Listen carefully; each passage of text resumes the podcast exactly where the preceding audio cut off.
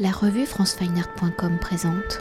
Nicole Garnier, vous êtes conservateur général du patrimoine chargé du musée Condé et commissaire de l'exposition Carmontel ou le temps de la douceur de vivre présentée au cabinet d'art graphique du château de Chantilly. Alors conservant la plus belle collection au monde de dessins de Carmontel où le domaine de Chantilly en possède 484 soit 562 portraits représentant le tout Paris du milieu du XVIIIe siècle prince de sang, écrivain, musicien, philosophe, scientifique et belles élégantes, ainsi qu'un transparent de 12 mètres de long Carmontel est à la fois donc auteur dramatique, dessinateur et paysagiste où grâce à sa fonction d'ordonnateur des fêtes du duc d'Orléans, il a pu réaliser le portrait de la société dans laquelle il navigue. Alors si la pratique de Carmontel est considérée comme amateur durant sa carrière et d'après l'inventaire de la vente après son décès, il réalisera donc 750 portraits ainsi que 11 transparents représentant des paysages. Des portraits que le baron Grimm, secrétaire du duc d'Orléans, qualifie de mauvais mais de ressemblant où Carmontel a le talent de saisir l'air, le maintien et l'esprit de la figure. Alors pour découvrir la facture des dessins de Carmontel qu'il réalise à la gouache et à l'aquarelle, quelles sont les particularités des portraits réalisés malgré les faiblesses décrites par Crime Comment Carmontel va-t-il conquérir la belle société du milieu du XVIIIe siècle? Alors Carmontel, c'est avant tout un amuseur. Carmontel, il est lecteur du duc de Chartres, mais il écrit surtout des proverbes, c'est-à-dire des petites scénettes des petites comédies, qu'il fera d'ailleurs publier en 1775, en présentant des étudiants dans le livre. Et dans ces petits proverbes, en fait, il critique euh, les mœurs du couple à la fin du XVIIIe siècle, dans la meilleure société. Il y a beaucoup de tromperies, il y a beaucoup de maris euh, trompés, euh, d'épouses volages. Ces petites scénettes amusantes donc plaisent beaucoup et on les joue en société.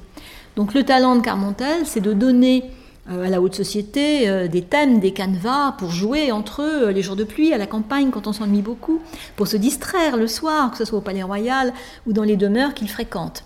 Mais c'est aussi quelqu'un qui va dans les salons, qui grâce à son ami Grimm va rencontrer les plus grands philosophes de son temps. On a ici des figurations de Madame d'Épinay, l'amie de Jean-Jacques Rousseau, du baron Grimm lui-même bien sûr. Donc c'est aussi une évocation de ce temps et des philosophes de l'époque des Lumières naturellement. Alors pour mieux cerner la technique de Carmontel, pouvez-vous peut-être nous décrire quand même quelques portraits et au regard de l'histoire, à l'analyse des portraits de Carmontel, comment ceux-ci sont-ils de fidèles témoins de la société de ce milieu du XVIIIe siècle?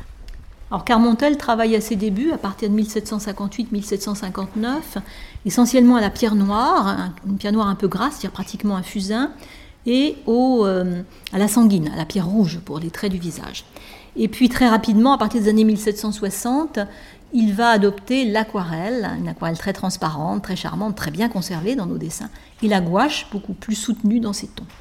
Donc ce sont des dessins extrêmement colorés qu'il nous livre, qui nous montrent également les plus beaux textiles, les plus beaux costumes fleuris des dames de ce temps. On s'est fait plaisir en sortant dans cette exposition euh, tous les textiles les plus raffinés de l'époque. Alors peut-être une particularité quand on va découvrir tous ces portraits, c'est qu'ils sont principalement tous de profil.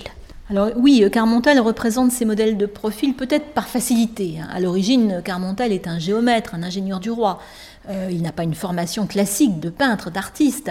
Il vient au dessin parce qu'il sait dessiner professionnellement, mais il a une certaine difficulté, euh, d'où les portraits euh, ressemblants, mais, mais, quand même avec une certaine critique de la part de Grimm. Et il va donc représenter tous ces modèles de profil parce que c'est le plus simple à dessiner pour créer une ressemblance. Il faut penser aussi que c'est l'époque d'Étienne de Silhouette qui crée le portrait de profil, qui sera gravé par Cochin, notamment le grand graveur de l'époque, et évidemment Carmontel est sensible à cette mode nouvelle. C'est pourquoi pratiquement tous les portraits qu'il nous livre sont effectivement de profil, mais on reconnaît très bien ces personnages. Il y a même un tour de force, c'est le portrait du comédien Garrick, un tragédien anglais qui joue aussi très bien la comédie. Et notre ami Carmontal va le représenter deux fois sur le même dessin, une fois en tragédien sur la gauche et l'autre dans une attitude différente en comédien sur la droite. L'autre profil. Et pour évoquer un autre aspect de la pratique du dessin de Carmontel à 50 ans passés, il devient paysagiste où dans les années 1780 il va allier les deux pratiques en concevant un système qui permet de dérouler un paysage peint de façon continue ou dans l'esprit de la lanterne magique et du diorama du 19e siècle par un jeu de lumière, le paysage s'anime.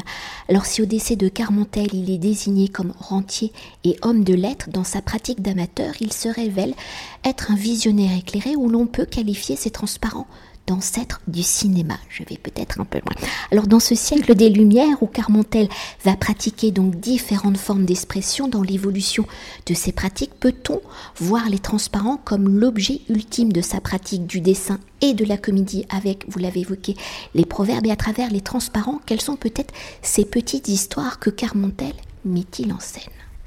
Alors Carmontel s'est passionné pour l'art du jardin. Hein. Il a réalisé euh, ce qui est notre actuel parc Monceau. Hein. Ce n'est plus qu'un fragment, un élément du grand parc appelé la Folie de Chartres qu'il avait dessiné pour son maître, le duc de Chartres, futur Philippe Égalité. Et il a adoré dessiner les jardins, c'est quelque chose qui le passionnait. Donc la pratique du transparent, qu'il pratique surtout sur ses vieux jours, pendant la Révolution et après, euh, c'est euh, quelque chose qui évoque pour lui le, temps des jardins, le temps de sa jeunesse, et il va euh, peupler euh, ces jardins qui sont conçus comme des voyages en fait. il va les peupler de kiosques, de fabriques, comme on le disait au XVIIIe siècle, qui évoquent les plus beaux monuments, les plus beaux jardins qu'il a connus. Mais c'est jamais exactement ça, c'est toujours une recréation. on évoque le tombeau de Jean-Jacques Hermenonville, on évoque les jardins de Chantilly, les jardins de Sceaux, les jardins de Versailles, bien sûr, ou du Palais Royal, celle de ses maîtres, mais ça reste une évocation. Il recrée le jardin et il se passionne donc pour l'invention des jardins à l'époque du jardin anglo-chinois, c'est-à-dire un jardin qui se veut naturel, même si on sait très bien que tout est calculé de la main de l'homme, mesuré par le géomètre ingénieur qu'est Carmontel. Et pour conclure notre entretien, les expositions du cabinet d'art graphique du domaine de Chantilly étant liées à la collection du musée Condé et au duc d'Aumale, héritier de la maison d'Orléans, le duc d'Aumale fait l'acquisition de 440 dessins de Carmontel lors d'une vente en 1831. Alors pour le duc d'Aumale, quelle est l'importance de ces portraits? Comment retrace-t-il? Sont-ils peut-être les témoins de l'histoire de ses ancêtres? Évidemment, ce qui intéresse le duc d'Aumale, c'est d'avoir le reflet de la cour du palais royal, c'est la cour de son grand-père, Philippe Égalité, le jeune duc de Chartres, puis d'Orléans, qui avait accueilli Mozart au palais royal. Donc évidemment, retrouver ces dessins qui sont alors en Angleterre, hein, euh, en fait, il va les acheter euh, dans les années 1870, un petit peu plus tard, euh, pour effectivement retrouver le, le, goût de ce palais royal du XVIIIe siècle. Il va reclasser d'ailleurs tous ces dessins il va les collectionner dans des albums, on en présente un dans l'exposition, en les classant avec les princes du sang, les princesses, les musiciens, les artistes, les philosophes, les scientifiques, euh, les hommes de robe aussi, donc toutes ces classes de la société. Ce qui est extraordinaire chez Carmontel, c'est que c'est un instantané de la société d'Ancien Régime, juste avant qu'elle ne disparaisse au moment de la Révolution. Merci beaucoup. Merci à vous. Cet entretien a été réalisé par franceweiner.com.